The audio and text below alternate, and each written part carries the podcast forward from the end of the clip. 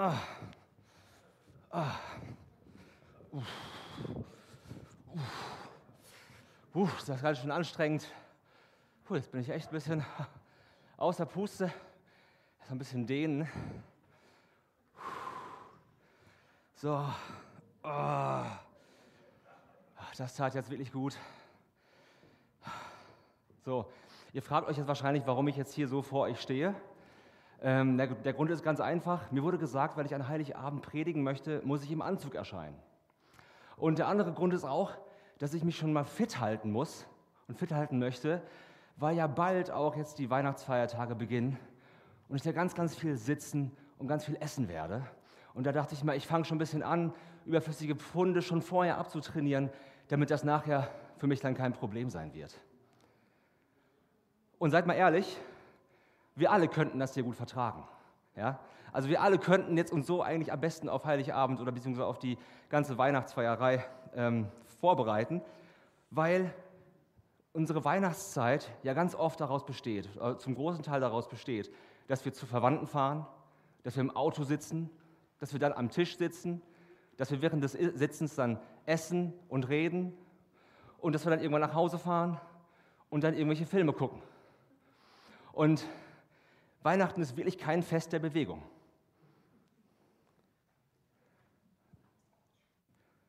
Wenn man aber darüber nachdenkt und sich das nochmal ganz, ganz vergegenwärtigt, was da an Weihnachten eigentlich alles passiert ist, dann fällt einem auf, das ganze Fest ist voller Bewegung.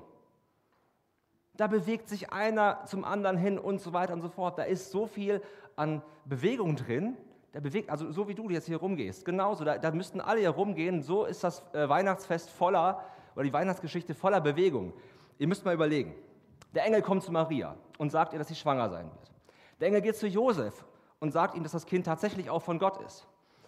Der kaiserliche Befehl ergeht für das ganze Land, dass sich alle irgendwo in Listen eintragen müssen und das ganze Land steht auf und ist in Bewegung, geht irgendwie von A nach B, von B nach A und von, von B nach C dass man irgendwo in die Vaterstadt kommt, also in die Stadt, wo man geboren worden ist, damit man dort sich eintragen lässt in eine Steuerliste. Also alle sind in Bewegung.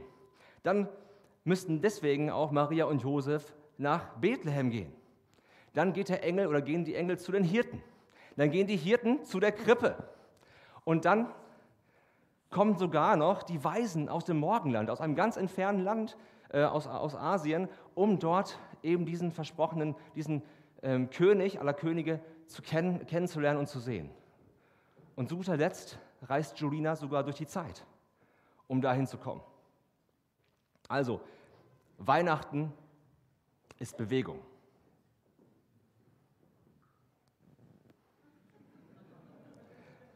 Und die größte Bewegung, die wir in Weihnachten sehen, ist die Bewegung, die Jesus getan hat, die Jesus gemacht hat. Und das können wir lesen in einem Bibelvers, den man zu Weihnachten gar nicht so oft liest, aber der jetzt total gut passt. Ich hole mal kurz meine Bibel hier. Das ist Philippa 2, die Verse 6 bis 7, und da steht: Er, der Gott in allem gleich war und auf einer Stufe mit ihm stand, nutzte seine Macht nicht zu seinem eigenen Vorteil aus. Im Gegenteil, er verzichtete auf alle seine Vorrechte und stellte sich auf dieselbe Stufe wie ein Diener. Er wurde einer von uns, ein Mensch wie andere Menschen. Ich weiß gar nicht, ob uns allen bewusst ist, was da steht. Da ist so viel Bewegung drin und da ist so viel Sprengstoff drin. Da steht ja am Anfang, dass Jesus in allem Gott gleich war. Es geht hier um Jesus. Und damit ist gemeint, dass Jesus und Gott dieselbe Person, dieselbe, derselbe Gott sind. Wir als Christen glauben an die Dreieinigkeit, an eine total eine sehr, sehr geheimnisvolle Sache, das ist nämlich, dass unser Gott aus, dass es einen Gott gibt, aber drei Personen. Und Gott der Vater und Gott der Sohn, also Gott und, und Jesus, sind zwar sind derselbe Gott, aber sind zwei verschiedene Personen. Und deswegen glauben wir, dass Jesus selbst, wenn Jesus selbst Mensch wird, dass Gott Mensch wird. Und das steht in diesen Versen. Er ist in allem Gott gleich, aber er wurde einer von uns. Und das bedeutet, dass nicht nur irgendwo irgendwie ein kleines Baby geboren worden ist. Ich, ich habe mir sagen lassen, dass das, dass das öfter vorkommt, dass irgendwo Babys geboren werden, sondern es ist so, dass Jesus Christus geboren wird und Jesus ist nicht irgendjemand, Jesus ist Gott selbst. Er kommt auf die Erde als Mensch zu den Menschen. Der Schöpfer des Universums wird also ein Mensch. Das mächtigste Wesen des Universums überhaupt wird ein kleines, verletzliches Baby. Der Retter der ganzen Welt braucht eine frische Windel. Oder man kann es auch anders ausdrücken. Runtergekommen, abgestiegen. Erde statt Himmel, da wo wir sind. Runtergekommen, abgestiegen, alles aus Liebe.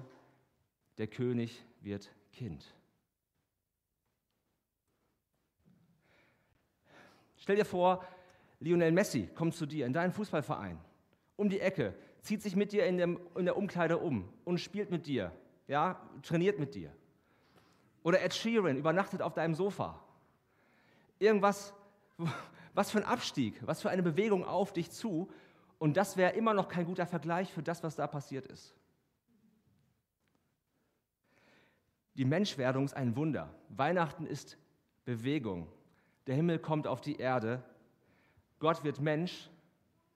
Er verlässt seinen Thron und geht in eine Krippe. Das ist der größte Abstieg überhaupt. Und das ist die größtmögliche Bewegung, die man sich vorstellen kann. Weihnachten ist Bewegung. Bewegt dich das? Denn das Ding ist, Weihnachten ist Bewegung und wenn das so ist, dann soll es auch dich bewegen. Schön, dass wir uns mit unseren Familien treffen. Es ist schön, dass wir diese Tradition haben, auch mit dem Krippenspiel und dass die Kinder und die Teenager hier vorne sind. Und ich mag auch die ganzen leckeren Sachen, die ihr wahrscheinlich auch essen werdet. Aber Weihnachten soll dich bewegen. Und damit ist nicht Joggen gemeint, wobei das ganz gut ist, macht das ruhig die nächsten Tage. Aber das, was ich hier meine, ist nicht, dass ihr joggen sollt, sondern dass, dass Weihnachten dich innerlich bewegen soll. In drei Dingen. Ich glaube, zuerst einmal müssen wir staunen über das, was da passiert ist und uns klar machen, dass das, was da passiert ist, nicht normal ist. Dass Gott Mensch wird, ist nicht nur eine nette Familiengeschichte aus dem Nahen Osten, sondern was Unglaubliches, noch nie dagewesen ist. Und das Zweite ist, dass wir begreifen, dass das unser Leben verändert. Wisst ihr, dass wenn Gott wirklich Mensch geworden ist, dann ist es etwas, was mich hier und jetzt was angeht. Dann hat das was mit mir selbst zu tun. Das geht dann gar nicht anders. Weihnachten besteht ja ganz oft darum, daraus, dass wir eben den Traditionen folgen, Geschenke austauschen, die Familie sehen und das einmal im Jahr in konzentrierter Form und sonst nie wieder. Aber wenn Gott Mensch wird, dann darf uns das nicht kalt lassen, auch wenn die Temperaturen wieder wärmer werden. Wenn Gott Mensch wird, wenn das wahr ist, was wir Christen glauben, dann muss das unser Leben verändern. Und wie kann das unser Leben verändern?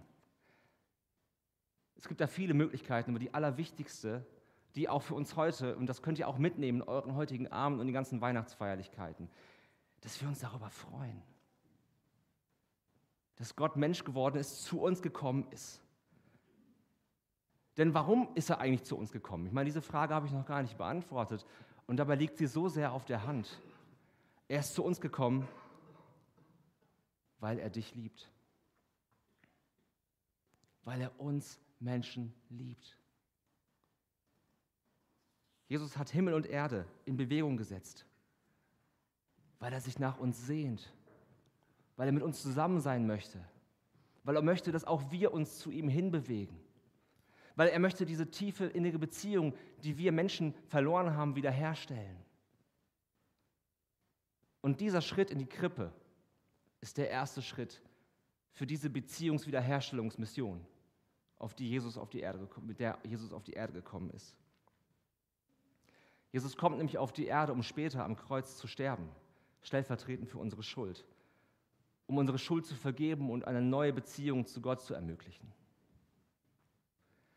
Das sind Dinge, über die wir an Ostern noch ausführlicher sprechen werden.